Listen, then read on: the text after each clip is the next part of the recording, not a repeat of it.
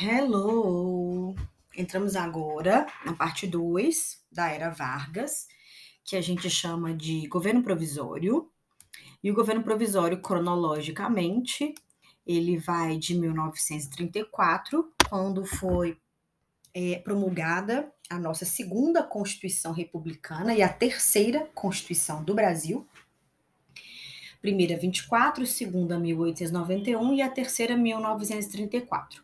E ele dura até 37, porque afinal de contas em 37 teremos um golpe de estado baseado numa mentira que vai legitimar esse golpe e só vai terminar em 45 com o final da Segunda Guerra Mundial.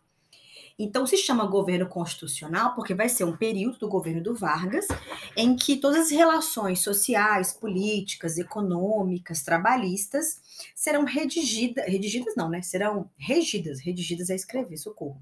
Serão regidas por uma constituição. Porque é bom lembrar que no governo provisório eu não tinha uma constituição. A Constituição de 1891 foi anulada, foi cancelada, porque era uma Constituição oligárquica, e aí o Vargas governava, governava via decreto. Criou lá o Ministério da Educação, da Saúde, da Saúde, da, do Trabalho, é, estabeleceu censura, nomeou interventores, código eleitoral, tudo isso baseado em decreto. Só que aí nós tivemos em 32 uma pressão da Guerra Civil de São Paulo, e aí o Vargas pressionado, ele cede, com medo, né, de que a postura de São Paulo virasse uma postura do Brasil todo, ele cede e, ao ceder, é, ele convoca para maio de 1933 a Assembleia Nacional Constituinte. Então, maio de 33, eu ainda estou no, no governo provisório. Nós tivemos eleições diretas dos brasileiros para os deputados que iam compor essa Assembleia, é, e eles vão trabalhar para redigir essa Constituição. E essa Assembleia vai fazer uma eleição indireta para presidente da República e o Vargas vai ser eleito. Então, de 34 a 37, o Vargas é o presidente do Brasil, eleito indiretamente por essa Assembleia Nacional Constituinte, e em tese, o governo dele acabaria em 1938, onde eu teria aí uma nova Constituição. Porém, em 37 ele vai dar o golpe de Estado e, portanto, as eleições não aconteceram. Então, o governo constitucional foi a fase em que o Getúlio Vargas estava na presidência da República, fica de 34 a 37. É, essa, esse período vai ser marcado por uma radicalização política muito grande entre os brasileiros. Por quê? Porque lá em 32 eu tive a criação da, da Ação Integralista Brasileira, que é o nosso primeiro grupo político oficialmente é, fascista, e em 35, já no governo provisório, a ANL, que é a Ação Nacional Libertadora, que vai ser um grupo político bem diversificado, então ele não tinha uma orientação ideológica socialista, mas tinha dentro deles pessoas que faziam parte do Partido Comunista, tenentes não alinhados ao Vargas e pessoas civis comuns. Então era um grupo muito diversificado que vai é, fazer uma, uma oposição muito clara e muito explícita a A e B. Então, essa radicalização política vai ser muito importante para o Vargas é, legitimar essa suposta necessidade de um golpe de Estado, de uma centralização do poder, e que vai levar aí à construção do Estado Novo. Então, vamos começar. Primeiro que o governo constitucional do Vargas, ele começa dentro de um clima de muita expectativa, em especial porque a sociedade brasileira estava esperando a democracia. Né? Não tinha democracia no Império, não tinha democracia na República Oligárquica, e o Vargas chega com os tenentes ao poder prometendo muitas, é, muita modernização da República Brasileira. Uma delas era a democracia. E por que os brasileiros estão empolgados? Estou empolgado porque eu, eu tive voto feminino publicado lá pela, pela reforma do Código Eleitoral. O voto masculino para alfabetizados vai permanecer garantido. É, existiam grupos políticos e ideológicos que estavam disputando aí o cenário. Então a sensação era de expectativa. E essa expectativa vai ser muito aumentada quando a Constituição de 34 foi promulgada, porque para a época e para a realidade brasileira, que é uma realidade conservadora, autoritária, ela foi recebida assim como muito avançada para a época, porque ela garante direitos individuais, ela garante já algumas leis trabalhistas. Então a expectativa no futuro, vai Brasil, é, não tem umas frases sobre o Brasil do futuro? É, o Brasil, o país do futuro. Sabe essa sensação de que agora vai? Meu Deus, Brasil, agora vai. Pois é, não foi, né? Mas a gente achou que ia. E essa Constituição, ela estabelece, inclusive, muitas limitações para o Poder Executivo. Mas nós temos um problema, porque Vargas falou, que, manas? É sério que vocês querem esvaziar o Poder Executivo? Mas, mas, manas, eu sou o centro das atenções de tudo. Eu fiz a Revolução de 30, acabei com as oligarquias, controlei a Revolução de São Paulo. E agora vocês querem mostrar que eu sou uma pessoa comum igual aos outros? Hum, não sei. Tem uma fofoca histórica que fala o seguinte: a primeira parte não é fofoca, é verdade mesmo. Quando a Constituição foi promulgada, é, o Vargas prometeu, tem o discurso dele gravado. Um lugar muito legal de fonte histórica sobre isso é a Fundação Getúlio Vargas. Tem muita documentação sobre o Vargas lá, por motivos óbvios, né? Aí, ele prometeu respeitar a Constituição, gente, viva a Constituição, viva a lei, uhul, vai Brasil. Mas as fofocas dizem que na hora que ele saiu, entrou no carro para ir embora para casa, que ele teria dito assim: é, eu serei o primeiro revisionista dessa Constituição. Então, para o Vargas, era uma Constituição liberal demais. E é sempre importante lembrar sobre a atmosfera dos anos 30. Mussolini, Vargas, é, Hitler, Stalin. Então, a atmosfera dos anos 30 era crescimento dos autoritarismos e diminuição dos liberalismos. Soma-se a isso a crise de 29, porque naquela época muita gente associava a crise de 29 como culpa do liberalismo. Então, esse contexto confuso, autoritário, fez com que o Vargas ficasse incomodado com essa Constituição que, é, de fato, implementava no Brasil o Pacto Federativo. Mais poderes para os estados, para o governador, para o prefeito, e menos poder para o Rio de Janeiro, para a capital federal. Aí, é, é, o Vargas foi eleito indiretamente, o que reflete essa tendência, né? A gente não tinha clima para uma eleição, não se sabia muito bem como é que ia ser o sistema eleitoral brasileiro na prática, então foi uma, foi uma eleição indireta. É, a gente percebe no Vargas que desde o governo provisório ele já tinha o que ali? Um delícia, o autoritarismo, um gosto, quero um autoritarismo aqui. Mas não dava ainda para classificar como regime ditatorial né? Mas algumas ações já mostravam esse desejo que o Vargas tem aí de, de autoritarismo. Então, a gente considera, os historiadores, enfim, que o governo constitucional, 34 a 37, vai ser o período em que ele vai montar o Estado novo que vai chegar. Então, ele vai usar esse período da democracia para destruir.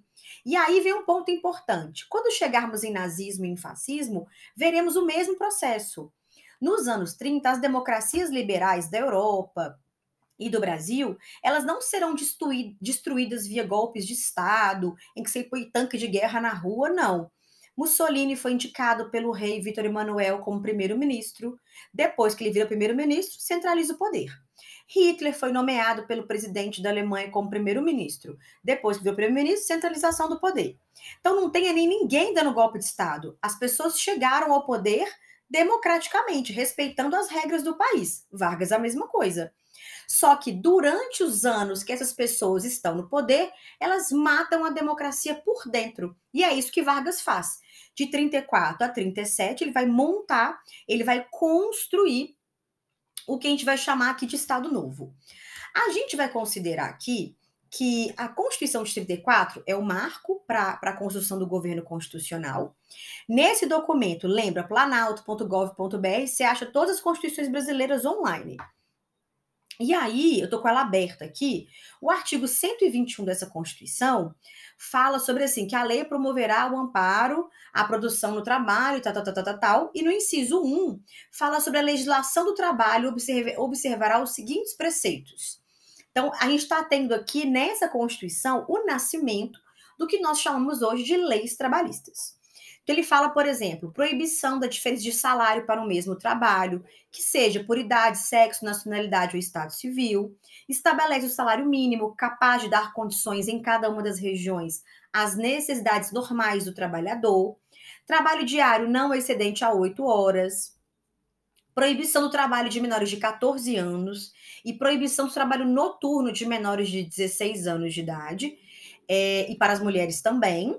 Inclusive, é, essa proibição do trabalho noturno para as mulheres, isso era uma reivindicação da greve geral de 17. Naquela época eles não conseguiram, o que eles conseguiram foi o aumento salarial, mas agora o Vargas estabelece. Parênteses, ai, ah, vou até colocar uma musiquinha aqui para você prestar atenção que eu vou falar. O que que eu quero chamar a atenção aqui? Quando eu falei que o Vargas estabeleceu na Constituição de 34, obviamente junto com os parlamentares brasileiros, que as mulheres não podem trabalhar à noite, e eu lembrei você que isso era uma demanda da greve geral de 1917, é, lembra que isso mostra para gente que o Vargas, primeiro, ele foi muito esperto politicamente, e o que ele fez? Para controlar os trabalhadores, para diminuir as greves, para evitar uma intensa mobilização social, ele cooptou, ele pegou as demandas dos trabalhadores e transforma essa demanda em lei. Então, quando os trabalhadores olharem para o Vargas e perceber que o Vargas vai ser um governante que vai é, entregar para essas pessoas o mínimo, tipo, o mínimo, trabalhar oito horas, que a galera trabalhava 16, vai entregar o mínimo. Ó, que delícia! Férias anuais remuneradas. Ai, Vargas, obrigada. E que o Vargas vai entregar? Repouso é, aos domingos, gente, não trabalhar domingo. Proibição do trabalho de menores. Assistência médica, regulamentação de profissões. O Vargas está fazendo tipo o mínimo. Para, parabéns, Vargas, pelo mínimo. Só que os trabalhadores brasileiros não tinham mínimo. Os trabalhadores do Brasil não tinham nada. Então, Vargas, ele ao, ao cooptar, ao pegar, falar, ah, vocês estão querendo isso aqui, ó, ele pega e fala, toma, pessoalzinho, tudo bom? Boa tarde, toma aqui as leis trabalhistas. A sensação que ele vai começar, a imagem que ele vai começar a construir é de pai dos pobres, é de pai dos trabalhadores, é daquela pessoa que, entre aspas, tá? Deu aos trabalhadores o que ninguém tinha dado. Mas repara como que eu provoco nessa minha fala um esvaziamento de um processo histórico em que a classe trabalhadora brasileira sempre reivindicou. Quando o Vargas estabelece que mulheres não trabalham à noite, os trabalhadores brasileiros sempre disseram: para as mulheres é perigoso trabalhar à noite, porque as mulheres sofrem vários tipos de violência, tanto no trabalho quanto elas voltando para casa. O que, que o Vargas fez? Mulheres não podem trabalhar à noite. Ele atende a essa demanda, mas não porque ele é um ser humano evoluído, espiritualizado, uma pessoa fora da caixinha. Não, porque ele sabia que se ele atendesse o mínimo aos trabalhadores, os trabalhadores o reconheceriam. Os trabalhadores vão, vão é, atribuir a ele essa. Como é que eu vou dizer? Essa esse rótulo de aquele que se preocupou com a massa de trabalhadores que ninguém ligava. Portanto, anota aí, por favor. Aqui, para nós historiadores, está nascendo o populismo no Brasil. Anota esse conceito aí. Primeira coisa importante: populismo não é um consenso acadêmico. Então, existe um debate muito grande na ciência política, na história, na filosofia, enfim, na galera que lê das ciências humanas sobre esse conceito. Mas, de maneira geral, é um termo que é utilizado na ciência política, e eu, como historiadora, eu vou lá e falo: ciência política me empresta esse conceito, porque eu vi um homem aqui no Brasil que, olha, me lembra esse conceito, e aí eu vou usar. É, e esse conceito busca explicar e explicitar práticas associadas a governantes, de maneira geral, na América Latina, durante o século XX. E no caso do Brasil, especificadamente, no Brasil dos brasileiros, a gente usa para definir os presidentes da República que governaram o Brasil de 30 até 64. Então, para a ciência política, depois da, do regime militar, 6485, quando eu redemocratizar o Brasil, não tem populismo mais. Então, o populismo seria um conceito limitado a essa cronologia, 30 a 64.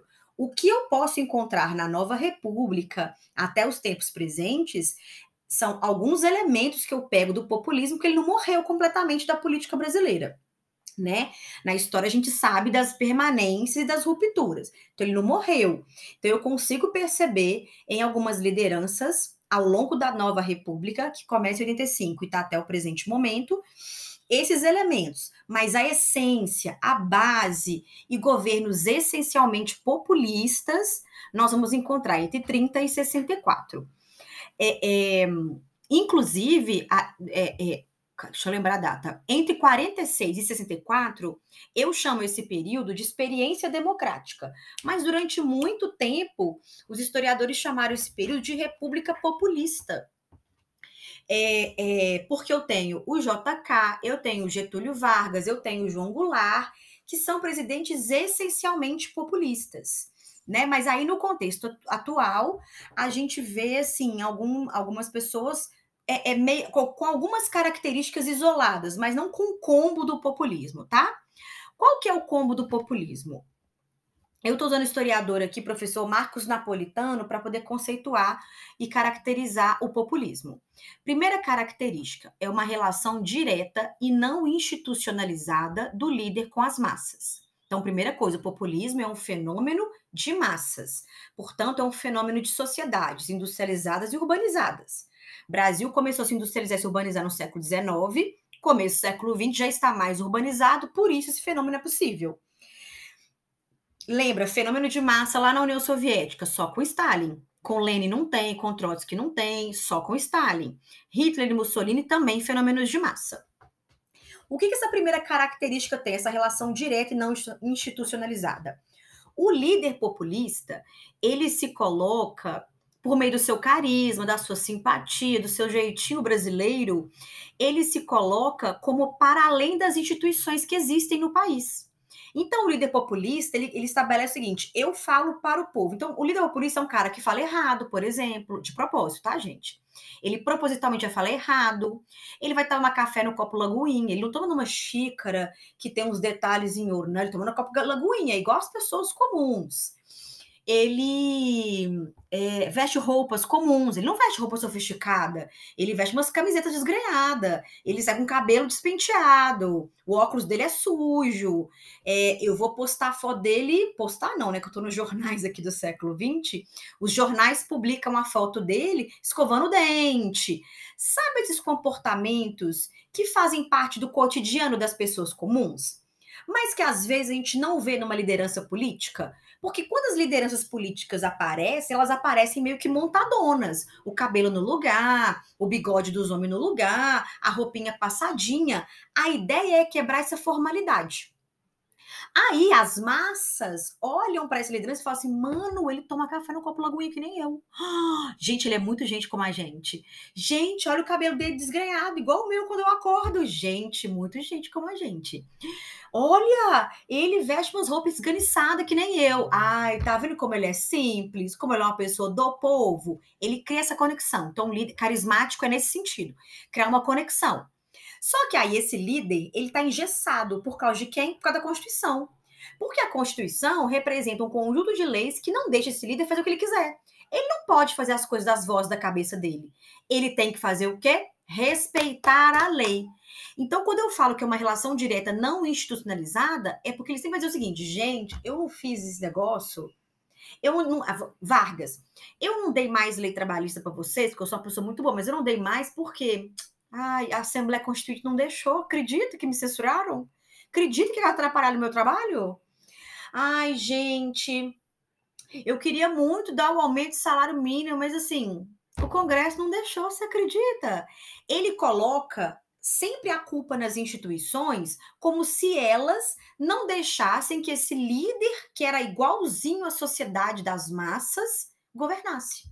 A culpa vai ser sempre do, do, das instituições que não deixam ele governar. Ele está amarrado, ele está preso, ele não consegue governar para o povo brasileiro. O que que isso quer dizer? Olha como isso é perigoso. Esse líder está querendo dizer o seguinte, gente, eu vou ter que passar em cima da Constituição, se acredita? Vou ter que estabelecer um governo autoritário, acabar com as liberdades individuais para fazer o que vocês querem, porque eles não deixam governar. Foi isso que o Vargas fez em, em 37. Eu queria fazer muito mais pelo povo do Brasil, mas as instituições não deixam. A Constituição tirou meu poder. O Vargas reclamou. O Vargas disse: eu, eu como executivo, não posso fazer nada. Eu estou esvaziado de poder. Então, como que eu vou governar? Pela força. Então, líderes populistas são autoritários, porque eles não respeitam as instituições, eles geralmente culpam as instituições pelo governo, entre aspas, que ele não consegue fazer, aí ele vai incitar a sociedade a apoiar golpes de Estado, a apoiar regimes autoritários, porque a sensação que a massa tem é que ele governa para aquelas pessoas. E quem não deixa ele fazer nada? Os políticos corruptos, as instituições corruptas, a Constituição que amarra ele. Primeira característica. Segunda, um forte nacionalismo econômico, que é essa característica das empresas estatais, Vale do Rio Doce, a Petróleo é Nosso, CEMIG, Eletrobras, essas grandes empresas públicas que são colocadas aí é como medidas econômicas nacionalistas, né? É a empresa do povo, é o governo do povo, é o dinheiro do povo. Terceira característica, discurso com uma, uma ênfase na união das massas. É muito comum no populismo aqui, de 30 a 64 no Brasil, que se dissesse o seguinte: ah lá, os comunistas, eles que dividem a sociedade, eles ficam falando de luta de classes, é, patrão, empregado, o burguesia, proletariado. Eu não quero saber de divisão. Eu não quero saber. Quer ver, gente? O Vargas teria dito esse meme aqui, ó, presta atenção.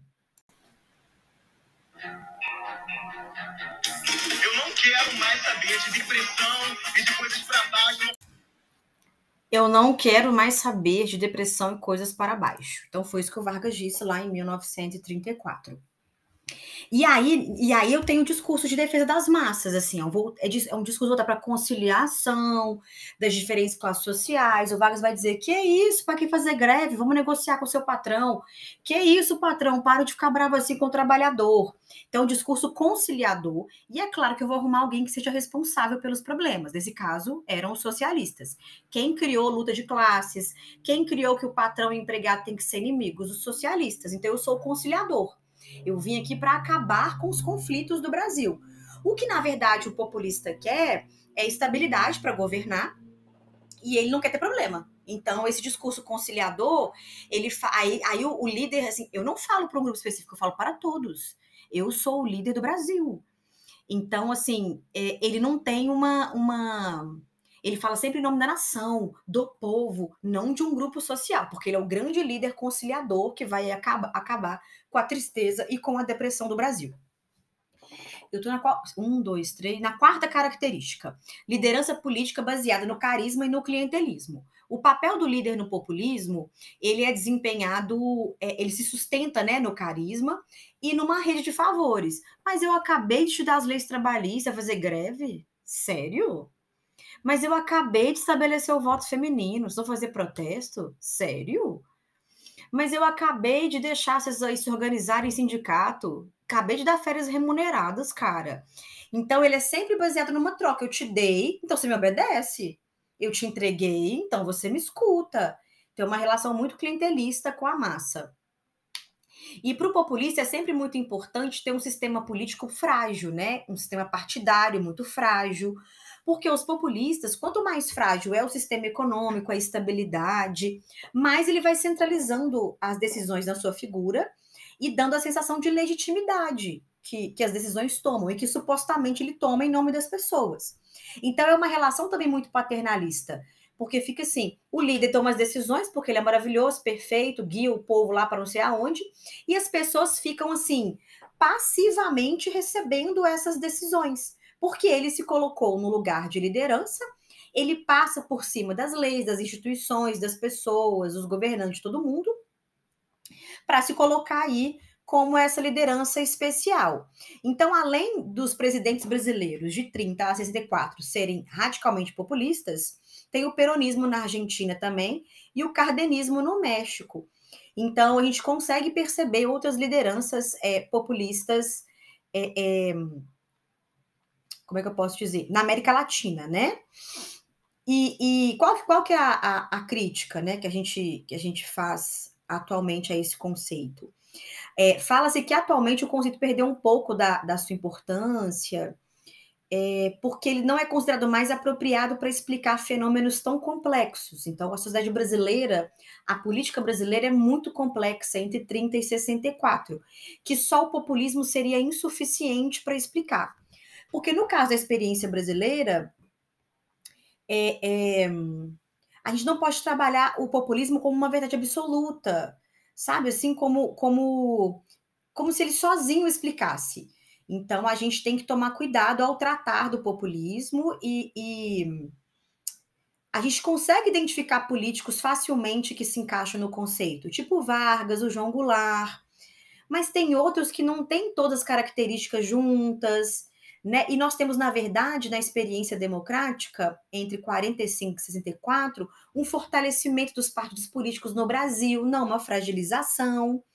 Então, assim, desde a década de 90, que os estudiosos têm debatido sobre esse tema. Mas como ainda não tem consenso, né, a gente não vai deixar de usar, porque a gente é, é, ainda percebe a importância desse conceito dentro da realidade brasileira. Então tá. É, falei aí então dessa, dessa, dessas características. Então, o populismo brasileiro começa aí com a, com a criação dessa primeira Constituição, que, de maneira geral, além do que eu falei dos direitos trabalhistas, manteve o federalismo, não fez reforma agrária, o trabalhador rural está fora da legislação trabalhista, os trabalhadores urbanos, afinal de contas, eles apoiaram Vargas no poder, os analfabetos continuam excluídos de votar. É, nós vamos ter para os imigrantes, né, ao longo do. Nessa Constituição, inclusive, algumas restrições aos direitos individuais, o que já nos mostra a atmosfera autoritária dos anos 30.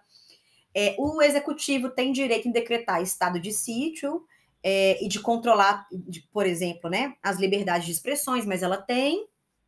E o Brasil entende, nós entendemos, que ali houve uma ampliação da, da.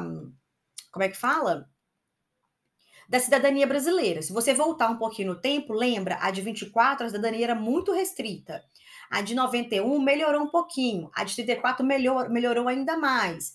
Ao longo do tempo, eu vou tirar aí, né, a exceção do regime militar, onde a nossa cidadania foi completamente anulada, que ao longo da nossa história, e tirando o Estado Novo também, né, 37 a 45, esses dois períodos autoritários, que a nossa cidadania foi sendo melhorada, lapidada e cada vez mais ampliado.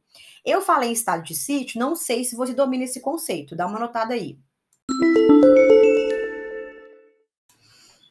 Quando a gente fala em estado de sítio, a gente está falando que o estado de sítio, dentro de uma constituição é, democrática, né, e no caso do Brasil, republicana, a gente está falando de um instrumento burocrático e político em que o chefe de Estado, no nosso caso é o presidente da República, ele suspende temporariamente a atuação do poder legislativo, deputados e senadores, e também do judiciário, que no caso do Brasil são as Cortes de Justiça e também o Supremo Tribunal Federal. É um recurso emergencial que não pode ser utilizado para fins pessoais ou por alguma disputa de poder. Ele pode ser utilizado para agilizar algumas ações governamentais em períodos históricos de muita emergência, em que eu preciso de um Estado mais eficiente e mais rápido. A forma como o Estado de sítio funciona vai depender muito de cada Constituição no Brasil, né? Mas, é, no nosso caso, o estado de sítio tem uma duração limitada de 30 dias, pode ser estendido somente em caso de guerra, e aí, num caso de guerra, vai durar o tempo que for necessário, né? E na Constituição de 88, está determi determinado entre os artigos 137 e 141. Então, no artigo 137, define-se né, o que é o estado de sítio, e é bom lembrar que não é algo simples para ser decretado. Primeiro vai ser formado o Conselho da República e o Conselho de Defesa Nacional. Esses dois conselhos vão ser formados por membro do, membros do Estado brasileiro e eles serão consultados sobre a necessidade de, de decretar o estado de sítio. Porém, a nossa Constituição não especifica é, é, como que esse conselho vai ser formado, quem aprova, então tem um limbo aí na Constituição brasileira. Além disso, além de formar esses dois conselhos, o Congresso Nacional tem que aprovar a decretação do estado de sítio com maioria absoluta. Então, assim, tipo, os deputados todos têm que votar a favor do estado de sítio. E no nosso caso, a nossa Constituição, que é republicana e democrática, define-se também que só pode ser decretado estado de sítio quando o Brasil estiver no estado de defesa. Então, quando tiver acontecendo alguma coisa com uma repercussão, tipo, muito grande, um estado de guerra ou uma tentativa de golpe de Estado, sabe, assim, sendo feito, uma coisa muito catastrófica. É, os direitos individuais são afetados no estado de sítio, né? Você não consegue gozar dos seus direitos individuais normalmente. até que o estado de sítio né, seja revogado. É, então, por exemplo, tem a obrigatoriedade de você permanecer em um dado local, então pode ter toque de recolher, por exemplo. É, a, a, a, a, nossa Constituição determina a inviolabilidade da correspondência. Isso é finalizado, então pode abrir carta, suspende os direitos de reunião, é, permite que o Estado entre nos do, domicílios sem autorização da Justiça e faça busca e apreensão, também faz intervenções em empresas públicas e empresas privadas.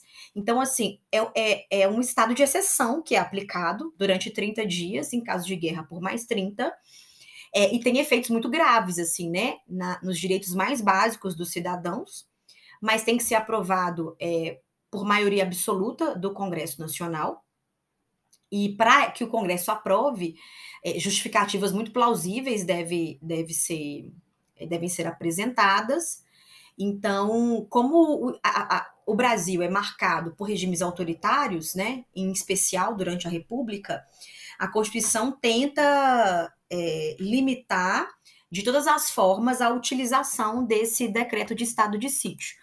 Porém, é, no caso do, da Constituição de 34, do governo do Vargas, esse recurso vai ser utilizado aí até com uma certa frequência, veremos depois.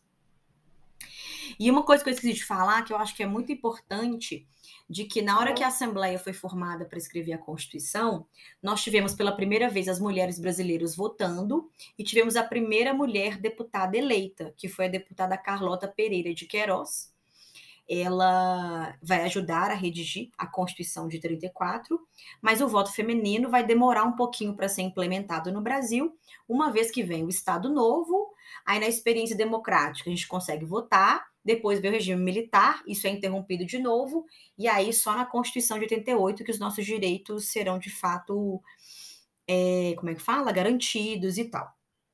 Vale a pena lembrar também que durante o regime constitucional do Vargas, o governo constitucional, é, dois grupos políticos vão polarizar e vão radicalizar é, no Brasil. Que vai ser a AIB, a Ação Integralista Brasileira, que é liderada pelo Pênio Salgado, fundada em São Paulo em 1932, após a Revolução, a Guerra Civil de São Paulo. O integralismo ele reflete as influências fascistas é, dos europeus no Brasil, em especial o italiano. Eles se vestiam com uniforme na cor verde e organizavam grandes encontros públicos, como faziam os fascistas na Itália os fascistas na Alemanha. Formavam milícias armadas e paralelas que atacavam grupos de esquerda, por exemplo, no caso do Brasil, o PCB, e eles exploraram muito, com muita inteligência, o medo das classes médias é, urbanas, médias baixas, com medo do socialismo, né? Com os discursos clássicos que no Brasil são comuns. Vai tomar sua casa, as mulheres são compartilhadas, comunista como criancinha, enfim, aqueles discursos né, que nós já conhecemos. Então, o, o integralismo, a A e B, vai ser muito apoiada pelas classes médias urbanas no Brasil. Em resposta A e B, vai ser formada mais à esquerda no Brasil a ANL, que é a Aliança Nacional Libertadora. Ela não tem uma ideologia clara explícita, não era um partido, era uma organização, uma aliança de esquerda. Então, dentro dela, eu tinha membros do Partido Comunista, mas eu também tinha tenentes não alinhados ao Vargas. Eu também tinha é, é, civis ali alinhados. Só que ao longo da existência da ANL, dentro dela, os comunistas vão ganhando muito espaço. E na medida que eles vão crescendo, tomando espaço, eles vão tomando algumas decisões que serão muito problemáticas para a ANL, para o PCB, e que vão fortalecer o Vargas é, na tentativa aí, com sucesso né, do golpe de Estado. Um dos grandes nomes da ANL, que não estava no Brasil, mas que vai fazer parte dela, vai ser o Luiz Carlos Prestes, aquele tenente que fazia parte do tenentismo, que liderou a coluna Prestes, que aí fugiu para Bolívia, para Argentina.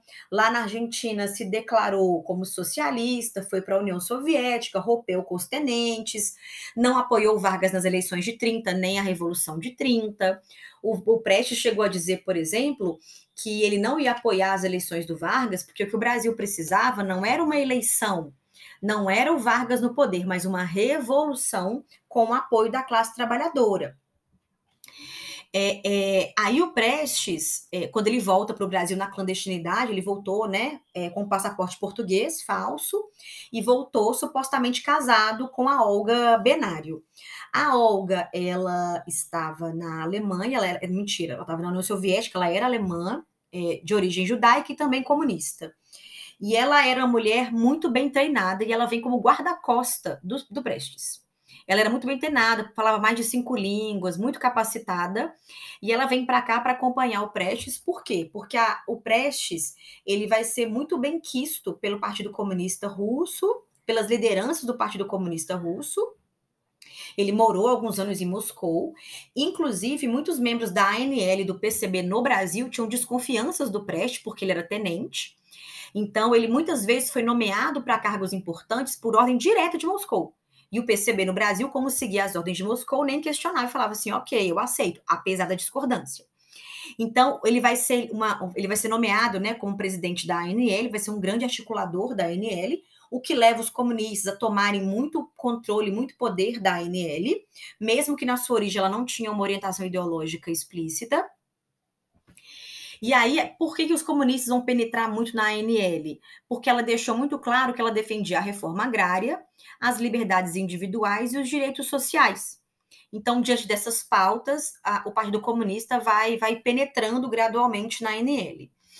Portanto, o PCB usa a ANL como, como braço e vai eclodir em 1935, ainda no governo é, constitucional do Vargas, a intentona comunista, que aconteceu em 35. É, esse movimento que eclodiu em 35 tinha o objetivo de derrubar o Getúlio Vargas do poder. O nome intentona foi dado pelo governo brasileiro na época, né, como uma tentativa de golpe. Aconteceu entre 23 e 27 de novembro é, no Brasil, em três cidades, Recife, Natal e Rio de Janeiro. É, os comunistas, na época, fizeram uma leitura muito equivocada do Brasil, né? Naquele contexto ali, do, no calor dos acontecimentos, eles acreditaram que todo aquele cenário de polarização com A e B, as violências que uns faziam com os outros, é, a Constituição brasileira que estava limitando o poder do executivo. Muitos tenentes que foram para a ANL foram porque foram expulsos e perseguidos dentro do exército porque eram ideologicamente mais alinhados ao socialismo. Então, esse cenário de tensão fez com que, inclusive o Prestes, né, é, trocasse cartas, por exemplo, com Miguel Costa, que também participou da. da... Gente, esqueci o nome da, da coluna Prete, né? Que tinha a coluna Miguel Costa. Então, eles trocam, tem muitas cartas que os dois trocam discutindo sobre isso. E o Miguel Costa fala: Preste, você está equivocado na sua leitura política. Não existe clima, nem, nem clima revolucionário no Brasil. Mas o Prestes ensina e esse ensina, insiste. E esse, esse então foi um grande fracasso. Né, resumiu-se alguns levantes militares de, de políticos, de políticos não, de lideranças militares dentro do exército brasileiro, só que aí, quando houve essa tentativa de golpe e declaradamente socialista, isso fala para o Vargas: tá aí a minha desculpa, tá aí o argumento que eu precisava para poder centralizar os poderes, para reformar a Constituição de 34, para anular essa Constituição. E, e, dentro desse, desse cenário todo, né, é, é, a gente tem que pensar que quando a intentona comunista foi tentada, lá em novembro, o Vargas decretou estado de sítio. Ele decretou estado de sítio, gente, de, de abril, de novembro de 35, e elas foram prorrogandas até julho de 37. Então, assim, ele decretou durante esse tempo estado de guerra, ficou mais ou menos uns nove dias o Brasil em estado de guerra, suspendeu os direitos individuais, prisões arbitrárias. A prisão mais famosa que nós temos desse período vai ser da Olga, é, quando ela vem para o Brasil acompanhando Prestes, eles se apaixonam na viagem e se casam. Então ela vira Olga Benário Prestes, né? Porque ela se casa com Prestes.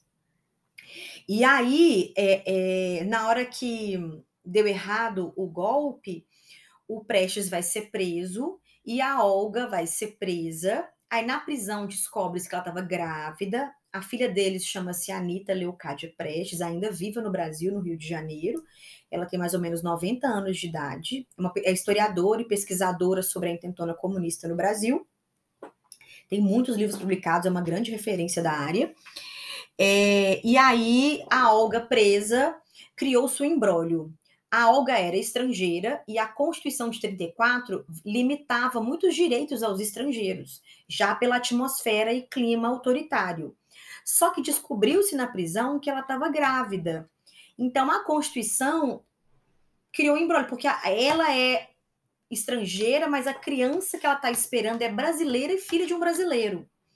O Vargas, como bom autoritário que é, vai chamar o Supremo Tribunal Federal e os juízes que faziam parte daquilo. O Vargas, junto com o Supremo Tribunal Federal, chegam num consenso legislativo que ela poderia ser expulsa. Então, a Olga foi expulsa do Brasil com uma criança brasileira no ventre. E ela foi enviada para os alemães. Olga era judia e comunista. Então, ela tem aí duas características que levam os nazistas a uma perseguição implacável. Quando ela chega grávida lá na, na, no campo de concentração, ela grávida, né? E a repercussão do, da, da intentona comunista no Brasil, os nazistas optaram pela seguinte estratégia: vamos mostrar ao mundo que nós somos um regime humanitário, que nós não somos um regime horrível como as pessoas que estão fugindo daqui estão vinculando. Lembrando que isso aí também para dizer que, que, os judeus que fugiam de lá estavam mentindo, né? É para descredibilizar os judeus que fugiam de lá. Então foi permitido a Olga que ela ficasse grávida numa sala separada e que ela ficasse com a filha dela até o leite secar. Então a Olga ficou com a filha quase que nove meses. Inclusive, no filme Olga, que retrata essa história, dessa parte da história do Brasil, uma das cenas mais chocantes e mais tristes do filme, para além da violência do regime nazista contra ela e de toda a violência que os nazistas vão perpetrar, é a cena em que a filha dela é retirada dela. É uma cena muito dramática, muito, muito, muito triste. Porque quando o leite secou e a criança não podia mais se alimentar da mãe, eles retiram a criança da Olga e entregam para a avó. A avó, mãe do Prestes, que implementou uma luta muito gigantesca no cenário internacional. A avó morava no México para poder resgatar essa criança. Então, ela pressionou o Congresso dos Estados Unidos, ela pressionou o Congresso brasileiro e ela consegue ficar com a criança no México. Mas a Olga, ela vai, vai ser morta pelos regime, regime nazista. É, lá na, durante a prisão dela, enquanto ela cuidava da filha, ela cons conseguiu escrever várias cartas ao Prestes, muitas cartas se declarando, muitas cartas né, de amor romântico, é, e essas cartas foram descobertas, enfim, servem para a gente como fonte histórica importante para esse processo histórico. Então, a intentona em 35 foi o que o Vargas queria para a articulação do golpe. Então, se transformou no elemento que o Vargas precisava. Então, de 35 até julho de 37, o Brasil estava em estado de sítio. Depois vira estado de guerra, mais ou menos por uns nove dias. E nesse intervalo de tempo, o Vargas estava preparando a justificativa para o golpe. Qual vai ser a justificativa para o golpe? Vai ser um documento chamado Plano Cohen. O Plano Cohen foi descoberto, entre aspas, em setembro de 37. O Brasil ficou em estado de sítio até julho de 37. Julho, agosto, setembro. Dois meses depois aparece uma carta. Cohen, é importante lembrar, um sobrenome judeu. Então, plano Cohen, então, seria um plano aí associada a uma pessoa de origem judaica. Foi escrito por um general do Exército Brasileiro de alta patente, Olímpio Mourão Filho. Falaremos dele mais para frente, porque ele participa do movimento em 64. E o Olímpio, ele escreveu esse documento em que ele definia nessa carta que supostamente existia um plano judaico-comunista em curso no Brasil para tomar o poder cartilha nazista que eles se inspiraram, né? Esse era o discurso nazista nos anos de 33 para frente, de que existia uma grande, uma grande conspiração judaica comunista internacional para tomar o poder. Vale lembrar que o Olímpio Mourão Filho era lotado no setor de inteligência do Estado-Maior. Então, ele era responsável por estratégias do Exército Brasileiro. Né? Então, ele vai escrever essa carta e no dia 10 de novembro, essa carta foi descoberta em setembro de 37. Em 10 de novembro, o Congresso foi fechado, os deputados e senadores foram enviados para casa, botou-se os policiais militares nas ruas e vai se impor aí uma nova Constituição, que é a Constituição de 37. A Constituição de 37 vai dar início, portanto, a uma nova fase da história do Brasil, E essa nova história, história do Brasil é, começa com esse golpe de Estado. Eu acho que vale a pena só lembrar também que, que em 35, no ano da intentona comunista, foi aprovada a Lei de Segurança Nacional. Lei de Segurança Nacional é uma lei específica que determina crimes contra o Estado brasileiro, feitos por brasileiros ou por estrangeiros, e que tem um tribunal especial e uma legislação especial. Então, não é um crime comum. Então, a Lei de Segurança Nacional vai fornecer para o governo assim, amplos poderes para combater esses supostos crimes aí, né, contra a ordem social. Aí fecharam a Assembleia Nacional, a Assembleia Nacional, a Aliança Nacional Libertadora, prenderam Olga, mandaram ela embora, o Prestes, decretou o estado de sítio e a partir daí começa o estado novo. Mas aí é assunto para outro podcast.